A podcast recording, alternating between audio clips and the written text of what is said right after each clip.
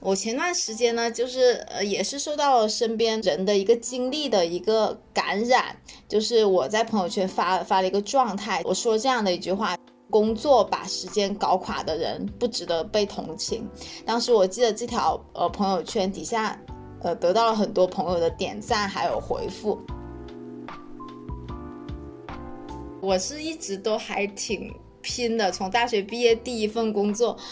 因为可能也是跟自己的家庭的环境有关吧，就家里的条件不是很好，而且我上大学之后很快的时间我就买了房，然后当时就还贷的压力比较大。当时我记得我就已经开始在做两份工作、三份工作了，我是没有休息时间的。自己比较喜欢折腾，所以干的事情很多。就比如说，大家都知道我是做这个运营去做增长的嘛。然后前两年我是相继出了两本书，而且是在我当时工作最忙的时候。我觉得，之所以大家觉得职场很辛苦，是因为职场没有复利。职场没有复利的原因是在于你在职场当中的时间，你一次的时间只能卖一次。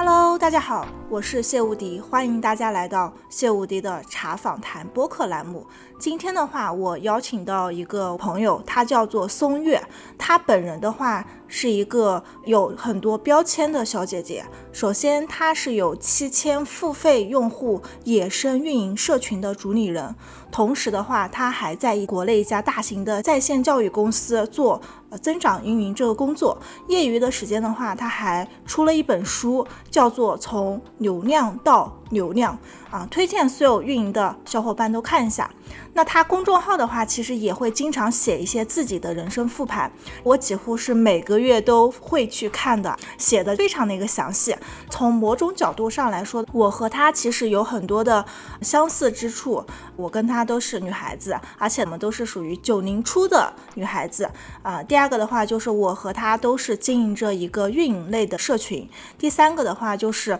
我和他都是一个蛮爱折腾的人啊。所以今天的话，我是想。约着我们的松月小姐姐来和大家一起通过播客来聊一聊，分享一些除了文字以外的故事。好，那么下面的话，有请我们的松月小姐姐来先自我介绍一下吧。Hello，Hello，大家好，我是松月。然后这一次也很高兴呢，收到无敌的邀请，来跟大家来做一个互动和交流。刚才无敌也稍微介绍了一下我，我和无敌呢属于还是网友的这样一个阶段。刚刚无敌也介绍我们其实是有很多共同之处。我记得我们第一次聊天还是上一次我在过生日的时候，那时候无敌微信私信我说，哎，祝我生日快乐，说他也是狮子座。其实我之前是通过那个朋友圈刷到一些无敌他自己说的话，然后无敌写的文章。我是觉得我们两个在性格上面就跟无敌说的是很很爱折腾，感觉很不服输，很想做出点什么事情的，也感觉是有一个比较内核能量的人吧。然后我也希望以后有机会能够跟无敌来面基。这次的录制呢，也是在网上的这样一个状态。然后我现在主业是做这个课程产。产品经理还有运营这样的一个岗位，然后业余时间我是做了一个自媒体啊，刚才也介绍过叫野生运营，呃，主要是讨论一些产品啊、运营啊、增长方面的一些内容，嗯。刚才我们开播之前，我还呃问了一下吴迪，其实我们的年龄相仿，差个一两岁。然后呢，我们也是刚开始就是步入职场，现在呢是一个半创业的这样的一个状态吧。吴迪是全职创业，其实我们都会在人生的这个阶段面临的一个新的阶段，就二十过了三十加，我们的整个的人生的心态啊，然后包括我们的整个的经历啊，我们的身体可能都会。有一些呃，我觉得不一样的挑战吧。今天可能我们也会呃去聊一下这样的一个话题。好的，好的，非常欢迎我们优秀的松月小姐姐啊！刚才我们有讨论到关于女孩子。年龄这个方面啊，就是我跟松月的话，其实，在社会当中应该都是属于呃偏大龄的女孩子啊。那在职场上的话，你觉得女孩子过了三十岁这个节点啊，有哪些地方和二十多岁是不太一样的？我觉得有几个方面我是感觉比较明显的，就是心态，呃，还有能力，还有就是精力上面。首先，我觉得心态吧，就是我刚刚进入职场的时候，其实不知道自己要什么，然后能力也不大够，每天是一个比较诚惶诚恐的状态，特别在意别人的眼光和评价。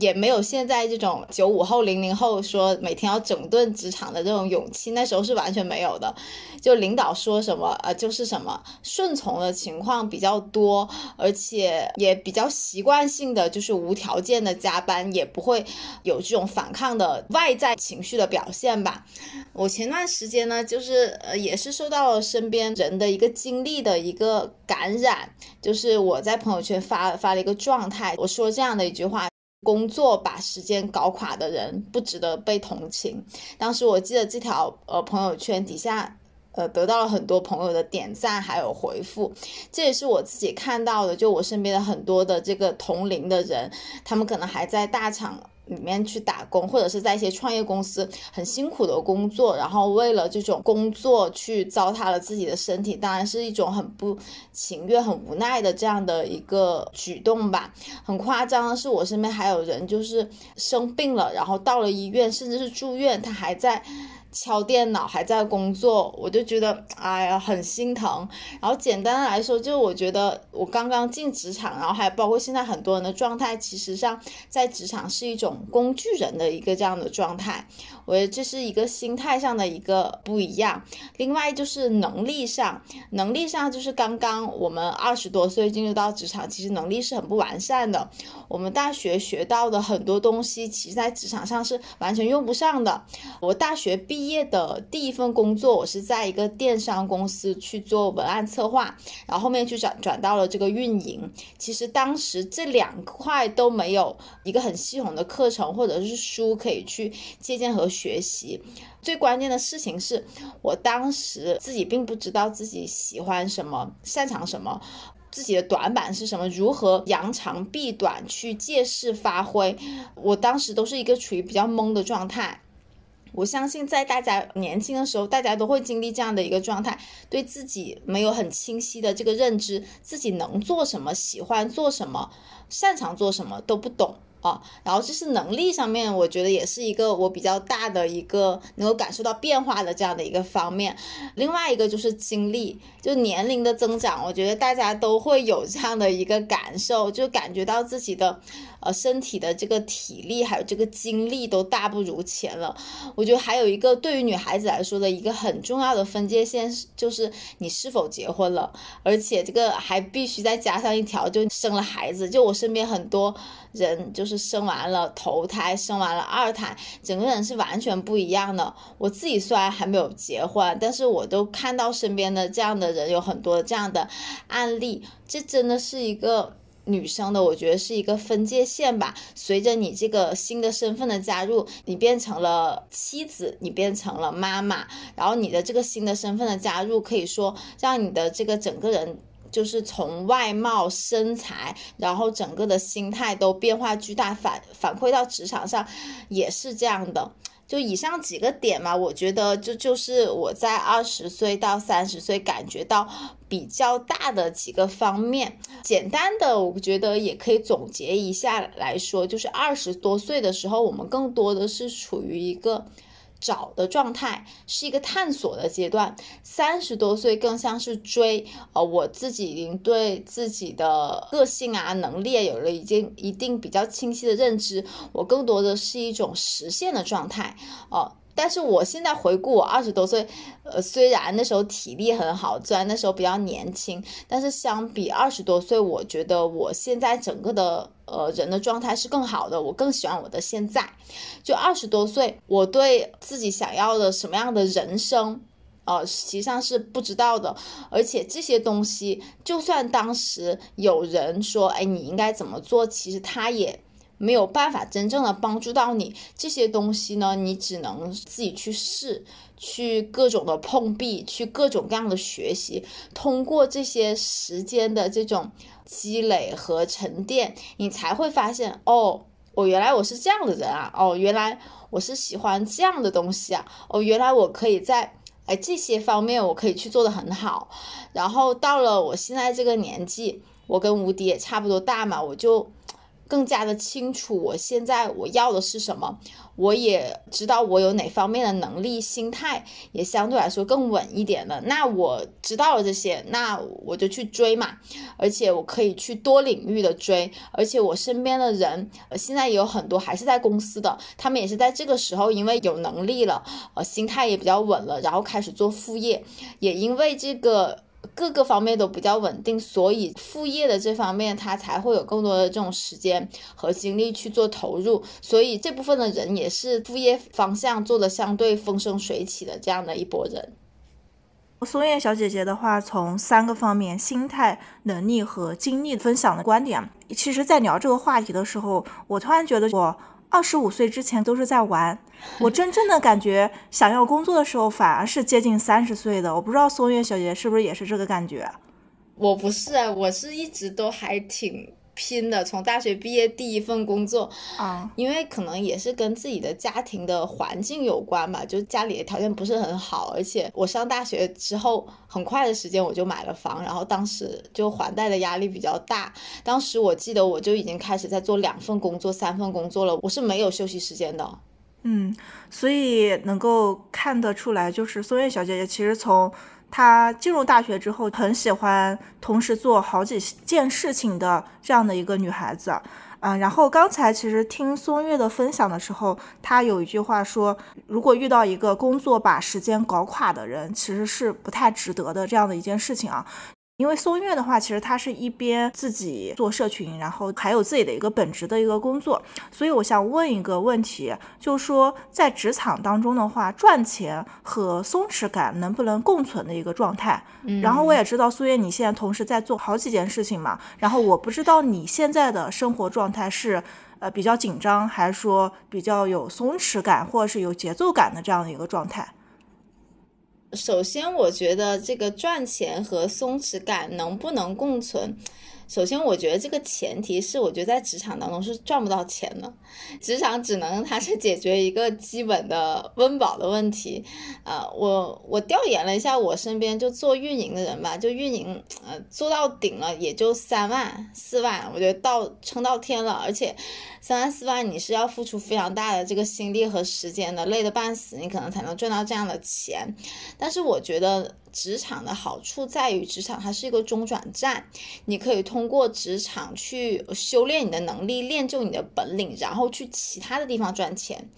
就比如我就是一个很典型的例子嘛，对吧？然后还有包括刚才吴迪提到的这个赚钱和松弛感到底能不能共存？首先呢，我觉得这个赚钱它本来就是一件很辛苦的事情，而且现在环境那么差，职场也很卷，副业的这个环境其实也不是太乐观。但是我觉得总体来说，这个辛苦它是分先后的。总体来说，应该是先苦后甜吧。首先，你这个职场当中，你练就这个能力，你在其他的地方去试嘛。你前面肯定要经过一番，比如说你要去定位，你要去进行产品研发，呃，你要去进行营销，然后还有一些用户运营的工作。这一整套其实上是一个，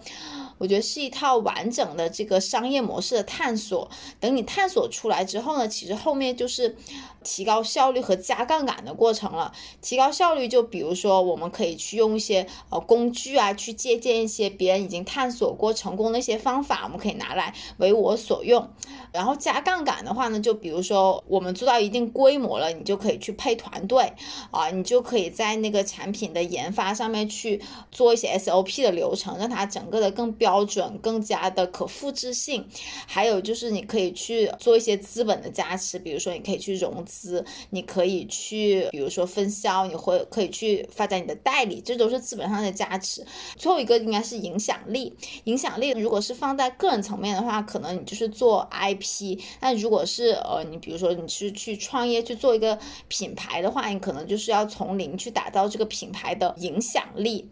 然后说到刚刚无敌提到那个话题，就是呃，人在进入到职场之后，到底有没有一个所谓的松弛感？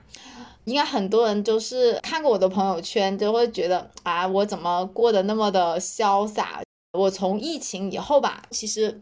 我们线上的就工作会比较多嘛，就有时候不不用去公司。我那时候就偷偷给自己定了一个小小的计划，就每个月去一个陌生的城市去 gap month，。就别人是 gap year，我可能就 gap month。gap month 对于我来说，就是去到一个陌生的城市，去那里住。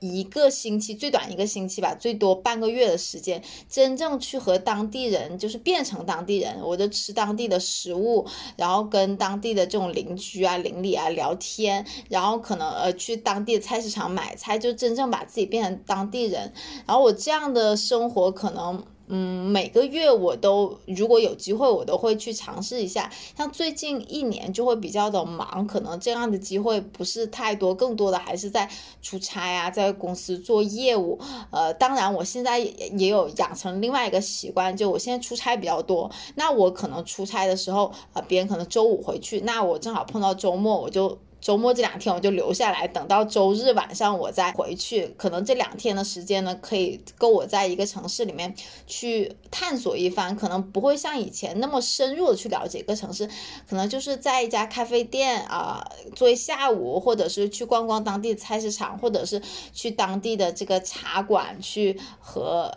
当地人去聊聊天，这些都是我比较喜欢的。然后我觉得，呃，就进入职场之后，因为我也在职场。今年应该算是我毕业是第十年了嘛，进入职场也是一个比较老的这样的一个老人了。就很多人其实，特别是现在说到这个三十五岁就会诚惶诚恐，怕自己会被淘汰嘛。其实每个人都会有一些些紧张。我觉得每个人活的都有点点，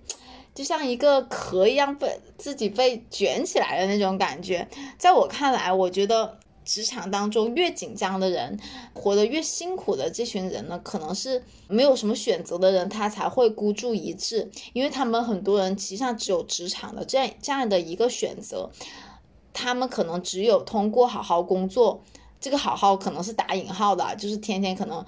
无奈的去接一些所谓的垃圾活，或者是自己不愿意干的活，即使被领导 PUA 了，也不敢辞职。那我觉得这个的解法其实也很简单，就是让自己变得有选择。那怎么样变得有选择呢？我就觉得，首先你要肯定是心态要。端正就不能让自己的野心大于能力。就低潮期，我觉得是一个很好的去修炼自己能力的一个时期。那你就踏踏实实的去提升自己的能力，努力的去学习，努力的去呃扩大自己的这个圈子，去见更多能有能力的人，去向他们虚心的请教，然后通过一段的时间把自己。磨成一把锋利的尖刀，因为我觉得你对现状不满是没有用的，因为你的现状都是所有以前过往的一切时间和精力的积累嘛。我感觉就是松月。你虽然日常的时候非常的忙，但是你仍然会在你忙碌的时候找到一些能够让你松松弛的一些方式。比方来说，你出差，对不对？你出差的话，正常人的话可能就直接就回到自己的城市，但是你更愿意的留在出差的地方，可能待个两天，玩个两天再回来。其实忙了五天之后，玩个两天，其实基本上就是可以让你的呃生活是稍微松弛了一点的一个感觉。还有一点的话，就是，呃，我其实刚刚其实有听到一个点，就说像你的话是属于又上班，然后又可以呃做点副业，包括半创业的状态，呃，轻松的一个赚钱。那你除了你自己之外的话，你还有没有看到一些身边的一些案例，然后可以给大家啊讲讲故事嘛？可以的，有的有的。就最近我是发现大家一些赚钱的思路是有一些变化的。以前大家可能会去抓一些信息差会比较多，哎，你不懂的我懂的，可能就是贩卖一些这样的一些资讯，或者是开拓一些这样的渠道，做一些这种。中间商赚差价的这样的一些生意吧，但是我觉得现在，我觉得呃这两个月我看到的一些案例是给到我一些启发的，我就可以总结这样的一句话。我之前也在星球上面去发了这样的帖子，就是不要卷，而是要为那些正在卷的人提供服务。就现在其实呃无论是职场还是其他各个行业，大家都特别的卷，我们要做就不要冲进去和那些人一起卷，而是要为这些人提供服务。就这个你的观点真的好特别呀！就这个的例子，其实我看到的时候，我当时是想到那个美国淘金的时候，那时候案例，就大家可能都冲进那个加州去淘金了，那我们不要淘金，我们给他卖铲子，就这个思路。嗯，然后我可以给大家举两个我朋友的一个案例嘛，就第一个案例就是最近两年就是考公务员很火嘛。但是考公务员的人里面，其实大多数的人是考不上的。然后我这位朋友呢，他就是做这个考公务员的这个书籍的二手贩卖和回收。他生意模式是很简单的，就货源也很充足，就需求也很充足。呃，主打的就是一个中间商卖这个货品赚差价的这样的一个逻辑。就他从那个考不上的那边那群人啊，这里收这些考公的书籍，在折扣一个比较。低的价格卖给这些需要的人，然后他就是在中间赚赚一个差价。他每个月这个他也上班嘛，然后通过这样的方式的话，基本是一点五到两万不等啊。嗯，然后这是第一个案例，我觉得它是一个很简单的商业模式，但是他就赚到钱了。第二个呢，就是最近两年这个数字游民就是这个概念特别的火，然后我觉得这是一种另外一种卷，就是反卷的一种卷，就反卷现在也是一种卷，大家都去啊云南大理都去那个安吉，对吧？那我们不要冲进去跟他们一起去大理去安吉，而是为这群人提供服务。就我有一个朋友，他是做那个。大理的这个呃房子的装修的，然后呢，他呢就是为这群人提供了一个民宿，他那个民宿。一个主题就是数字游民的社区民宿。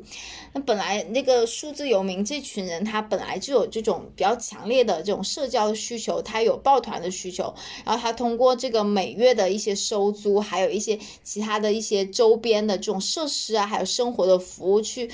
呃赚钱。他这样的一个模式，其实比他现在的这个主业赚的多多了。他。主业是在大理，他本来是自己开一个咖啡店的嘛，其实现在咖啡店生意也不好做。然后我另外一个朋友，他其实也是借了这个数字游民的这样的一个一个起来，他也是为这群人提供服务。他是做这种财税方面的一个业务，他本来就是一个金融的呃从业的一个专业的人员。他呢就是为他们提供什么样的服务？因为数字游民其实他们的比较大的一个痛点就是，比如说社保怎么交税怎么交这些，呃关关系到这些他们的这种呃基本保障的这些问题，那他的这种产品和商业模式呢，就围绕着这群人去提供数字游民的这种社保，还有金融的这个产品，还有服务，还有一些一些咨询呐，然后还有一些包括一些呃知识付费的产品，一些课程啊，还有一些社群这种的一些一整套的服务，非常的简单，也非常的符合他的这种能力的边。边界，而且非常的清晰，一看他的那个产品手册就知道他卖什么，他对我有什么帮助，而且非常赚钱。嗯嗯，对。然后我听了这两个故事的话，基本上就是围绕着一群核心用户的一个需求，去为他们找到呃他们所需要的一个服务的一个点。其实刚才。松月聊到数字游民这个话题的时候，其实我今天还看了一个安吉的一个叫做 DNA 的一个社群，他们就提供这种服务的。其实我当时也有一点被吸引到了，我说：“哎呦天，在上海创业这么辛苦，要不要也去这种地方放松放松？”所以就是，呃，你只要围绕着某个人群的一个需求点，然后去给他们做服务的话，其实相当于你就是可以赚到钱的。然后其实松月的话，其实刚刚有在我们第一个。呃，话题里面就说过二十岁和三十多岁的一个区别嘛。然后我记得他讲的一个点就是说，二十多岁的时候就是一个找和探探索的一个过程，然后三十多岁的话就是一个追的一个过程。同时，三十多岁的话相对来说的话，你的时间是比较稳定一点，也就意味着其实你是可以做一点嗯自己的一个副业啊。然后呃，我第一次和宋月打电话的时候，其实宋月一上来就跟我说：“吴迪，我先给你做一下自我介绍。”然后宋月的话就说了。一二三四五六啊，很多个啊标签，所以我是感觉就是，嗯，孙悦的话，他是也是一个有很多很多身份的这样的一个人。那孙悦的话，你能不能给大家稍微介绍一下你自己的一个标签，和我们这群小伙伴来聊一聊，就是如果是做一个普通打工人的话，如何能够增加更多的斜杠身份，而且这些斜杠身份最好是能够为你增加一个复利的一个价值的这样的一个身份。我就感觉我是一个不务正业的打工人，确实我自己的这种爱好，然后自己比较喜欢折腾，所以干的事情很多。就比如说，大家都知道我是做这个运营去做增长的嘛。然后前两年我是相继出了两本书，而且是在我当时工作最忙的时候。第一本是从流量到流量，第二本是超级流量。这个流都是那个留存的流。然后当时出了这两本书，其实上是一个上下篇的这个关系，其实也是比较符合自己做运营的一个心态吧，更加的这种长期主义。这可能是自己的第一个身份的标签，也是我最希望能够让大家。记住的一个标签就是我是一个运营人，我是一个互联网人，我是一个产品人这样。然后第二个就是我比较喜欢吃吃喝喝，对，就各地的去玩，各地的去打卡，各地的去探店，然后呢导致吃到了大众点评 V 八的一个等级的身份，然后全国只有百分之零点一的人有这样的身份，就是大家怎么可以理解这样的一个身份呢？就是像我自己的这个后台啊，就我自己的那个私信，现在。应该是有还有有十几家店。就新店他会邀请你免费的试吃嘛，我还没有去吃。然后还有两家酒店还没有去试住，然后还有几家美甲、几个美发的，这个还没有去打卡。就是可能会有这样的一些好事情会发生在你身上。就我比较喜欢吃吃喝喝，就会有这样的一个一些福利。然后在我职业生涯的早期嘛，那时候我刚刚也说，我可能要打两两三份工那种那种情况。那时候我是给一个生活类。的这种大号生活方式吧，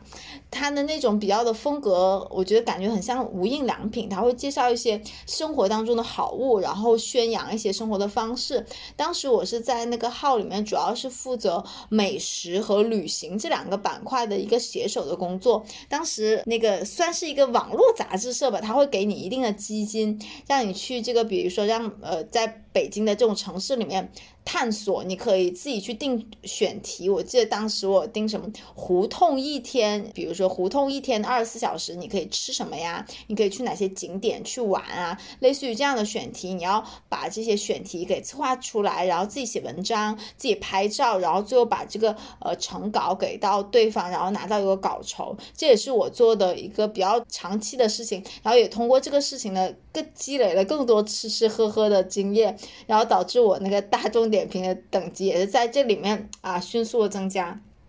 然后还有一个什么样的身份，我觉得也是可以跟大家去分享一下的，就是我之前其实上是一个非常胖的人，我大学的时候最胖的时候是一百四十二斤，然后我当时就觉得，首先我是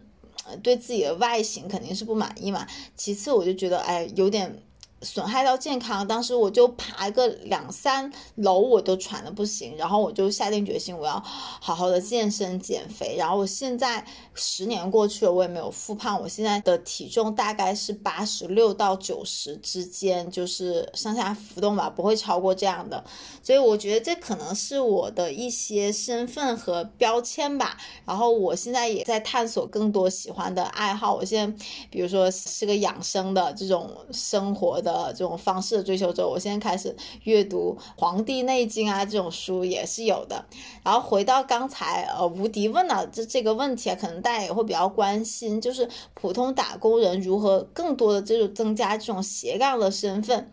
这个我最近是有一些思考的。就前两天我还跟朋友聊天嘛，我就说，我现在虽然是在这个职场还在打工，但是我感觉。我是一个职场博主，因为我跟别人的这个路径好像不大一样。你可以看到别的小伙伴，如果他发现自己在做副业的时候，哎，副业比主业多多了，肯定大多数人的选择是马上辞掉主业，就是搞副业了，对吧？但是有一些职场博主，他因此就做不下去了。我觉得我就是定位在这个职场博主，就我每天可能在职场当中。被摩擦，然后呢，才会有无限的灵感、无限的输出、无限的这种总结和方法论的这种沉淀，这些都是我在野生运营当中其实是最好的一个内容的素材。如果我哪天在野生运营没有办法去输出内容了，没有办法去写一些东西，那肯定是我工作不努力，那我可能要回去好好工作才可以。这个可能是我最近我发现我应该是一个职场博主这样的一个定位。另外第二个话题就职场人如何找到一个可以复利的这样一个呃模型，增加税后。的收入，我觉得之所以大家觉得职场很辛苦，是因为职场没有复利。职场没有复利的原因是在于你在职场当中的时间，你一次的时间只能卖一次。所以呢，我觉得我们思考的核心就是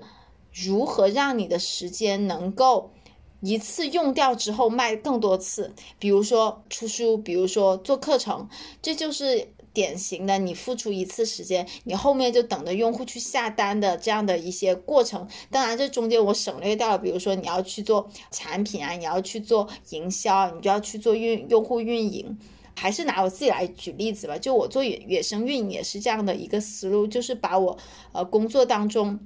一些呃做产品、做运营，还有职场当中的一些思考，以内容的方式、以产品的方式去包装出来。如果大家觉得这个东西对我是有帮助的，那么就会购买，对吧？然后这些内容它就是一直躺在那里的，我中间只需要写一次。呃就好，就就只需要付出一次的时间，但是我后面有源源不断的收益。我之前还在那个我的社群里面跟一些小伙伴分享过一些做副业的一些思路，都大家可以去怎么去想这个税后收入的这样的一些几个的方向吧。我觉得第一个方向呢，就是赚赚小钱型的副业。就比如说我有有一个朋友，她长得很漂亮，她主业是做那个公司里面的 HR。然后他业余时间是当一个平面的模特。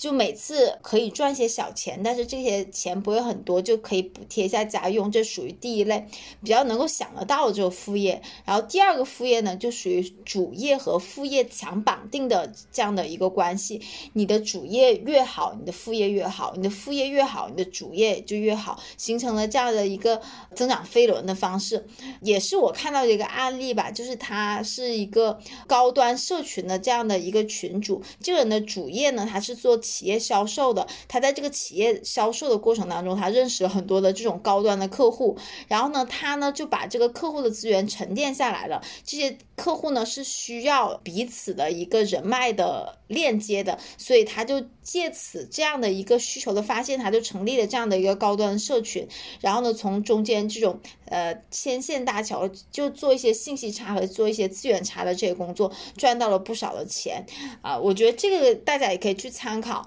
然后呢，怎么样去延展你职业当中的一些能力还有资源，去可以利用到你的副业上面的，这个就属于第二个思路。然后第三个思路呢，就是探索型的副业，就比如说你的主业可能是做一个运营，但是呢，你周末。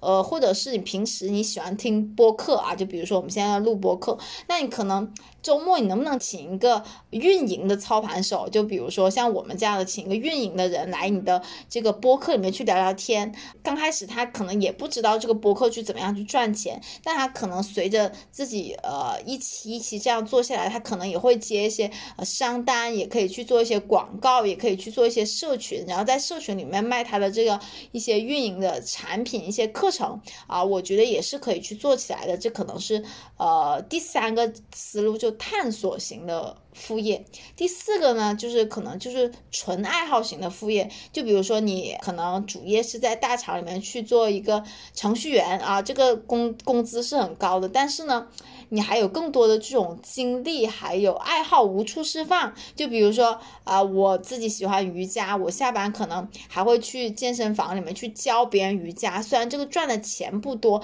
但是这个事情呢，给自己带来比较强大的这种内心的力量。而且他即使以后他从这个大厂里面不干他这个主业了，他也可以去马上的切入到自己的第二曲线去做一个瑜伽教练。我觉得也是非常不错的，而且他还锻炼。的身体，我觉得非常的一举两得，所以呢，这个就是我的一些简单的思考吧，可以供大家去参考。嗯，聊到现在，就发现松月你是一个逻辑性非常强的人，就是你跟大家分享全部都是一二三四点，然后我也能看得出来，就是这个习惯应该也是跟你做运营的一个工作习惯是息息相关的。所以刚才其实松月他分享了一个点，就是说他之所以现在没有呃辞职，相当于他把职场当做了他的一个滋养自己社群，包括创作的一种灵感的一个来源了。啊，我觉得这个点其实是很难得的，因为其实现在在我们社会当中，很多人都是这样的一个观点，说，哎，你想辞职，对不对？你先别急急着辞职啊，你先去找一个副业啊，如果这个副业超过了你的主业啊，或者是一倍、两倍、三倍，你就可以去。啊，辞职了。但其实松月的话，我不知道你在你办创业的过程当中，你其实有没有动过辞职的这个念头呀？无数次，我跟你说过无数次。就最近的一次，就是我们呃五月，就是呃刘荣他是那个知星球的负责人嘛，他组织了一次这个北京线下的一次星球的这个新友的这个见面会。然后当时有很多的老师，像周佐罗老师啊，然后呃闪光少女思思啊，他们都在。现场还有古典老师，他们就问了我一个问题：你为什么还要在职场上班？当时就其实把我问懵了，我自己也在问我为什么在职场上班。然后那那个问题一直伴随了我一周的时间，到后面我才明白，我是真的喜欢上班，这真的不是在。再再再说一些有的没的，是真的喜欢。我后面想，我为什么喜欢上班呢？我也想到了原因，因为其实大家在职场当中，其实每天面对的实际上是一个非常不确定的环境。你不知道今天有什么活儿就临时就砸在你头上了，你也不知道今天你负责的一个项目会出现什么样的幺蛾子，就各种各样不确定的环境。但是我正好就很喜欢这种不确定的这种环境，因为每天这种不确定的。环境让我整个人都能够马上的快速调整、快速学习。你在这个不确定的环境下面，这种掌握新本领的这种能力是非常快的。我觉得我是很喜欢这样的变化的，这个可能是我喜欢职场的一个原因。前两天我有个朋友还问呢，他说：“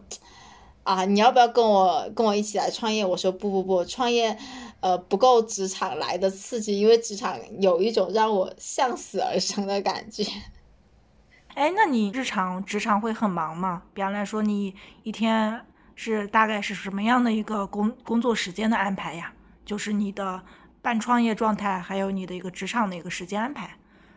呃，我基本百分之九十以上的时间还是在主业这边的，因为我现在主要是在做课程产品经理嘛。然后，课程产品经理其实上它是需要呃双方沟通的，你对外和对内都要。保持一个高度的沟通，而且磨课程这个事情，其实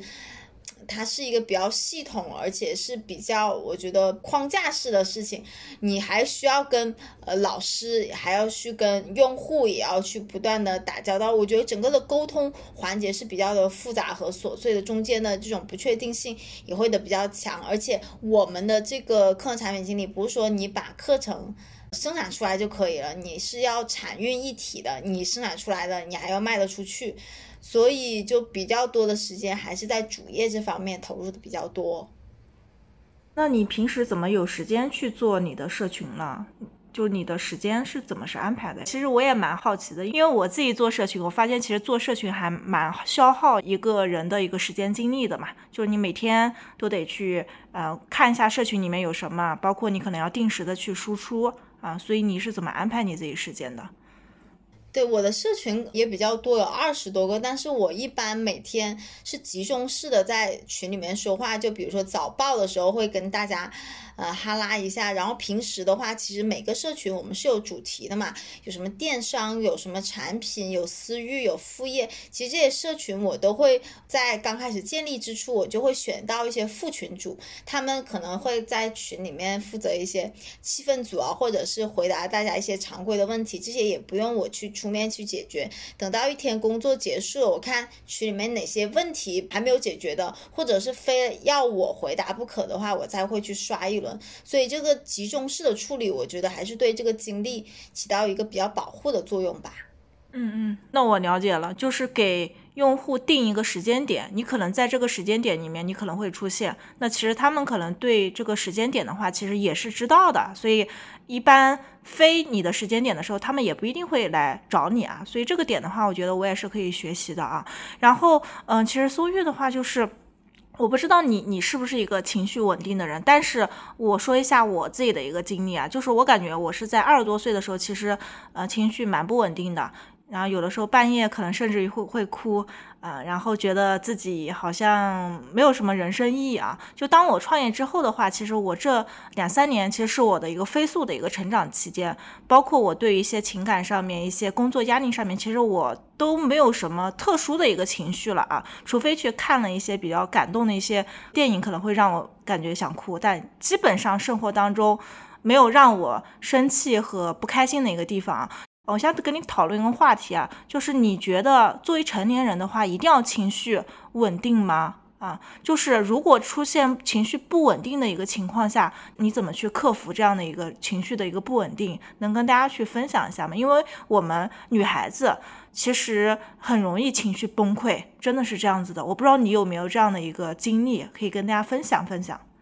嗯，我觉得成年人一定要情绪稳定吗？我觉得。对于任何一件事情，我觉得是没有什么一定。呃，如果你要非要加一个这种一定的定语的话，就是感觉我非得要怎么怎么样，就感觉你有一点点就攥紧拳头，我非得不可，我非得求这样的一个结果的这样的感觉，我感觉整个人就会变得很紧张，就太求那个结果了。如果你达不到这样的结果，它就违背了你的预期。其实这样就非常的容易产生痛苦。人之所以不满足，就是因为他有落差感，他才会不满足。我觉得不妨就是活得轻松一点，就是自黑一点。我自己对，比如说对人生啊，或者是对职场的看法，其实我更多的是把它当做一场游戏。就我我经常会想象啊，我自己是。这场游戏里面的这个马里奥，我只是在一步一步的这种升级打怪的这种过程当中，就对我自己而言，就我工作当中，比如说我遇到了一个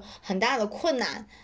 我不会觉得啊这个困难我过不去怎么办，或者觉得啊我这个事情我一定搞不定，我不会先给自己下这样的一个预设和判断，自己先吓吓自己一下，我会觉得哇这个是一个挑战，这是一个机会。这是一件难事情，那这件难事情肯定背后是能够学到一些东西的，哦，我就会很兴奋。这可能也跟我自己的逆商比较高有关系。这个也是我之前的一个同事跟我说到的一个词，我当时不知道这是什么词，就是对抗逆境和困难的一个智商，就是一个也。算是一个情商吧，就逆商，好像也有逆商这本书，大家可以去看一下。就是我的逆商会比较高，也可能导致我会这样去呃思考的一个这样的原因。我就想象着，哎，我自己可能是要冲关了，可能自己就是要关关难过关关过的感觉，就是把它当做一个游戏。其实你在职场或者人生当中，你做一个有一点点有难度的事情，其实上就是跟你。你在打游戏的感觉是一样的。如果这场游戏太简单，你会觉得它很没意思。它反而是有一点点难度，它有一点点需要你动用你的脑力和智慧，甚至是体力去打这场游戏的时候，你才会觉得它是有意思的，因为它能够激起你的这种好胜心，还有你的。未被发现的，你居然有这样的潜力的东西，到等到你真正冲破这个困难的时候，你回头一看，哇，我原来能做到这些，原来我的潜力还可以这样，你才会发现你有这样的一面。我觉得很多人的这种潜力和能量是通过一次一次的这种困难去激发出来的，否则。人生只有一次一次经经验，而不是把这些经验变成你可以跟别人去说的一次次的经历。我觉得这还是不一样的。嗯，就包括我现在去看我身边的一些朋友，这些朋友他们可能已经很成功了，他们可能。创业赚了很多钱，或者是早就已经实现财财富自由，但是他们还在做着他们原本的工作。就比如说有一些还是在做着电商，有些还在做着这种呃跨境，有些还在做着这种广告人的这样的角色。那为什么呢？其实他们已经很有钱了，对吧？但是这些钱。在对于他们来说，可能就是一个数字而已。他们更享受的是在这场追逐，在这个一次一次打败困难当中的一种爽感，因为他们是真正热爱这件事情的，把这个当做他们的人生使命去来看的。我觉得这就是一份事业给他们带来的这种这种能量也好。然后提到这个情绪稳定啊，刚才那个吴迪也说到，他们年轻的时候可能。情绪不大稳定，有时候甚至是半夜会哭嘛。我这种情况会会比较的少。我自己在这十几年在职场当中啊，也会碰到各式各样的人嘛，也会面临很多的很难的时候。嗯，当时也有人问过我，就是你觉得要不要就是磨掉自己的棱角，才能让你去更加适应这个社会嘛？呃，其实我反而觉得是要保留你的棱角的，因为。每个人的棱角才决定了你之所以是你的原因啊，就人和事情都是一样的嘛，都是一体两面的这样的东西，优点和缺点都是因它而来。我觉得你可以改掉你的缺点，但是我相信你的优点也会因此慢慢的暗淡下来。啊，所以我是一个说话比较直接，然后脑子转的很快的人，情绪也会比较大开大合。正因为我有这样的特质，可能也也有这样的一些缺陷吧，也会导致我是一个新奇想法比较多，就点子比较多，执行力也很高的人，我才会有这样的特质去变成我的一个标签嘛。我在职场当中才会占据我的生态位，比如说野生运营也是基于这样的一些特质发展出来的嘛。就是我发现，其实松月其实在他的一个性格当中，他应该是可以接受这些困难啊，以及他其实本质上来说，他你是一个蛮有逆商的这样的一个人啊。然后包括你的人生经历的话，可能比正常人其实都是要呃多蛮多的啊。然后其实你做社群做了差不多。满几年的，然后我在想一个点，就是你的这么多社群的一个小伙伴里面，就是我想问一下，就是，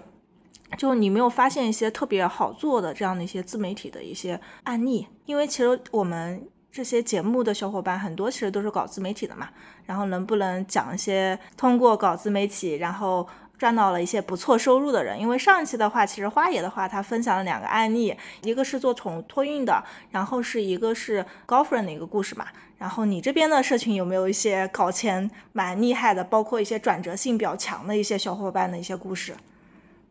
我这边的案例可能没有像花爷那么的戏剧性，我觉得。就是利用自媒体来去把自己产品化，我觉得首先还是你的定位先是要准确，定位决定生死嘛。我觉得首先你要去找到呃你喜欢的、你擅长的、离钱近的这样三个圈的交集，你去做这个交集里面的事情才是有一些机会的。拿这个离钱近来举例子，就你可能大市场的话，你可能是需要做一些市场调研，哪些市场是还有一定的这种空间的。然后呢，其实可以去留意一些大赛道的垂直领域，就是什么怎么说呢？就是红海当中的蓝海。就比如比如说提到玩具，玩具肯定就是红海，对吧？但是手工娃娃它就是一个蓝海，特别是高客单价的这种针对于二十五岁到三十岁的这种手工的这种布偶娃娃，它更是蓝海中的蓝海。它一套娃娃可能就会上千，甚至是上万这种高定的娃娃，这种娃娃也是我。身边的一个朋友在做他们的那个，包括整个的设计，他们的设计是在上海和杭州，然后他们的整个供应链是在温州，然后现在他们主要是在这个呃小红书上面去获客，当然他们的小红书那个号粉丝量不是很多，但是但凡来问的全是精准粉。然后就直接导到私域里面去成交，而且这个的复购费是非常高的。它不但是自用，而且它呃送礼也比较多，而且女生嘛，她也比较喜欢跟自己的这种闺蜜去去分享。然后比如说送个生日礼物啊，送一个新婚礼物啊，这种都是比较常见的。而且他们这种手工娃娃还有一条是 IP 线嘛，一旦这种牵扯到了这种 IP，就是跟泡泡玛特那套逻辑是一样的，所以就是比较的长周期一点，这种生命周期 LTV 都会拉的比较长。就我看到的最近一个比较好的一个案例，而且这个妹子她本身就是他大学就是学的设计，所以他这块也是他自己喜欢擅长的，而且他们家有工厂，也是离钱近的这样的一个案例。然后另外呢，我觉得你也可以去站在。用户的角度，你去站在这个用户的思维去想一下，你现在这样的一个能力和条件，你可以为哪一部分人的哪一个的具体场景下的哪一个具体的需求去提提供解决方案的，而且你这个解决方案能比呃竞争对手。呃，比他们的成本更低，效率更高，而且可以规模化。我觉得这可能是更对更多的小伙伴来去借鉴的一个思路吧。因为大家可能毕竟不会像上一个我讲的高定娃娃一样，它是有自己的呃工厂，它是有自己的这种设计的手艺。就比如说你自己是一个产品经理，呃，我们社群里面很多是做。To B 的这个产品经理，还有 to G 的产品经理，其实像这些呢，他们的这种市面上这种培训啊、咨询啊，都会比较的少。这些小伙伴呢，我看到也有两个吧，至少有两个，他们有在做自己的这种职业教练的这样的一个比较高客单价的，他们大概是一千六百块钱吧一个月，然后。包括教程，包括求职辅导，包括咨询，他们还有 to B 的这种业务，包括帮助这个 to B 的企业去做一些产品的这种设计都有啊。这个也是比较的赚钱，虽然他们的服务的这个客户的数量不多，但是比较高客单价，这个复购也还可以。这个也是一条你可以用现在自己的这个能力和自己的这个目前的这个私域的这个规模来去做的事情。我觉得这个也是一个。大概是这两个吧，现在想到的。对，然后其实我我刚刚听到了，就是呃松月分享的第一个案例，就是关于手工高定的娃娃。对。然后我这边其实想跟松月讨论一下自媒体的一个趋势啊，就是你感觉像这种高客单价一点的，然后又有点调性的一些品牌，就除了小红书之外的话，你觉得有没有其他的一些嗯，就是销售的一些方法和方式，包括可以运营的一些平台？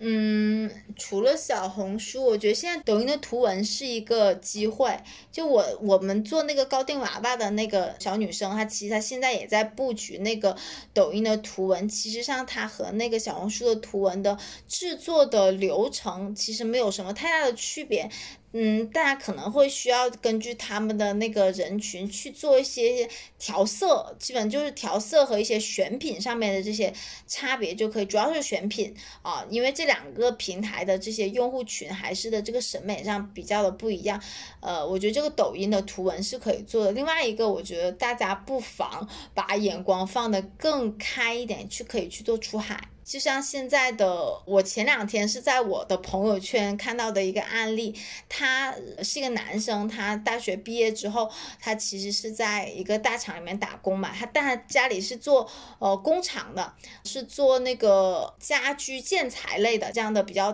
大件的这样的一个一个品类，其实客单价比较高，然后看似很难卖，然后他前段时间呢是通过一个朋友，他去到了一个欧洲的一个类似于家。居展会上面，他就发现那个家居展会上面，其实中国的产品很少，外国的产品呢，其实你你在那里看，他们的设计一般。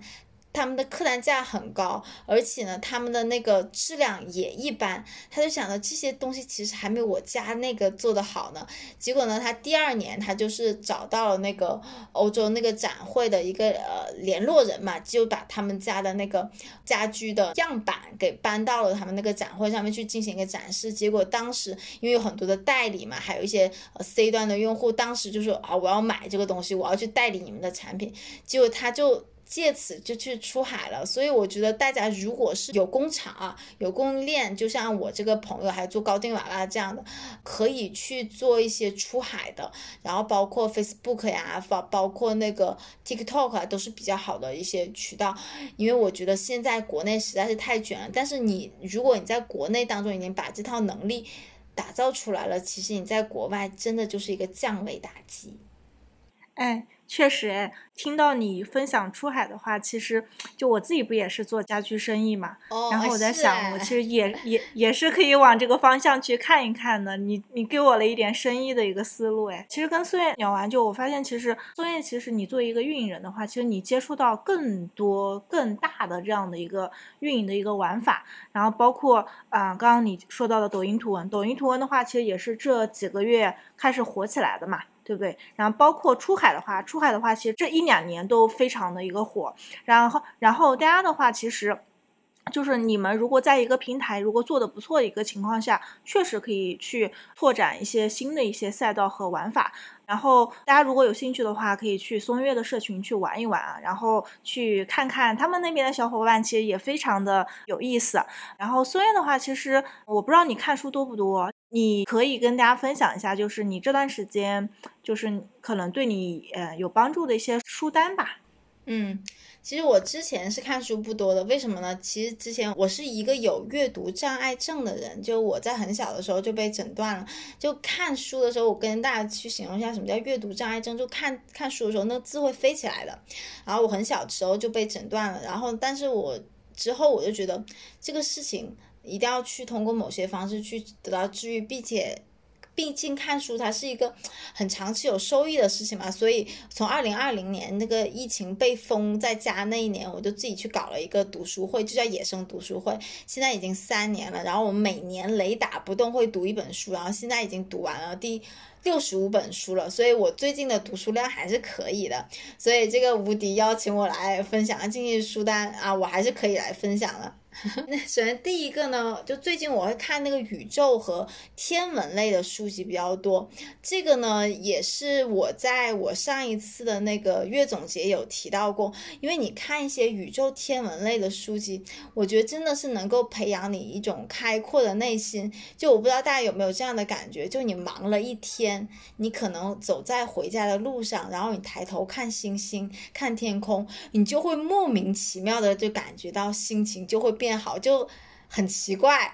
就我就觉得这好神奇啊！然后我就去看这方面的书，我听一个讲书人的一一个解释吧。他说，你看这这类书的时候，就其实会培养你难得的这种宇宙观。什么叫宇宙观呢？就是你可以把自己从当下的这些琐碎的这些事情当中抽离出来，把自己拉到几十万。公里以外的这个宇宙，想想自己面对的这些事情，再想想宇宙的事情，你就觉得你自己的事情完全不值得一提。然后我给大家推荐一些我近期看完的一些书吧。第一个就是《给忙碌者的天体物理学》，然后这本书在呃微信读书应该是有的。还有一个就是《星际使者》也不错啊。然后还有一个就是《暗淡蓝点》，这三本呢都可以大家来读一读。然后后面呢，呃，我们也会放在我们这个简。简介里面，然后这是我第一类比较推荐大家去读的书，然后第二个呢就是人物传记，就是最近呢，我发现我其实，在刷短视频的时候，我就会看到一些讲那些商业大佬的一些事情，我就发现这些商业大佬其实他们呃在自己创业还整个人生当中，他们不会把自己压在一个行业里面，他们不会只折腾一件事情，就比如说你拿李嘉诚来。呃，举例子，李嘉诚他刚开始他实际上是做那个塑胶，然后后面他又做了塑料花，然后后面又是搞什么房地产，然后接着有什么电讯行业、什么地产、石油他都搞，所以你就可以看到一个人他是在不断的行业里面去随着周期去变动，然后才去产生他一系一系列的这种商业行为，我觉得是很有启发的。嗯，所以我最近是刚刚看完这个李嘉诚传记，我是得到了这样的一个。一个警醒嘛，可能我自己的这个运营事业也是不能做到老了，可能要去搞一些其他的，比如说啊出海也可能要自己去创业也不一定。呃，这个书是比较推荐的，还有一些就是我之前看过的人生就人物传记方面的书，就比如说像曾国藩的这个正面和侧面啊，这个还有王王阳明大传，我觉得你在。其他的时候，就比如说在人生迷茫或者是身处困境的时候，其实像这样的真实的人的真实的经验是能够给我们一些很真实的力量的。我也希望，就无论大家面对什么样的情况，能够拿起这些呃伟人的书，能够看看他们是怎么样面对自己的困难的，也可以为我们提呃解决自己的当下的困难，去提供一些勇气，还有提供一些思路。嗯，松月第一个给我们分享的书籍是天文宇宙类。就我感觉很少有人会推荐这种书籍啊，就其实我也非常喜欢这种类型的，我就感觉世界和人就是我们就是浩瀚宇宙当中的一颗水滴，但是呢，我们其实是可以通过自己的努力，包括认真对待生活的态度，做一个晶莹剔透的小水滴啊。然后今天的话。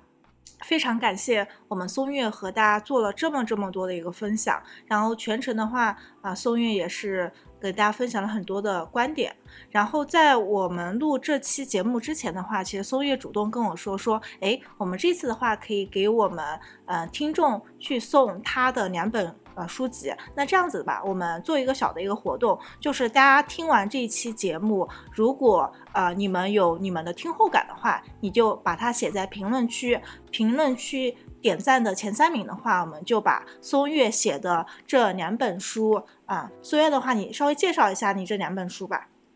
第一本书呢，叫《从流量到流量》，第一个流是流水的流，第二个流是留存的流，就主要是帮大家去建立一个怎怎么样从引流到最后的呃成交，到最后怎么样进行长期的用户运营的这样的一个比较体系的方法论。第二个呢，就叫超级流量，这个流量是留存的流，主要是想呃跟大家去分享一下这些我们已有的这些用户池里面怎么样进行持续的这种用户。运营来达到用户帮你去转介绍、帮你去扩大口碑的这样的一个作用，不用通过广告营销，不用通过投流啊，不用通过这种花钱的方式，让用户帮你自传播，从而实现一个呃品牌增长的这样的一套方法论啊。好，那今天的话就是大家记得写听后感哦，点赞前三的都可以去送我们的松月的这两本书啊，非常感谢我们松月小姐姐今天的分享。我们下期再见，拜拜。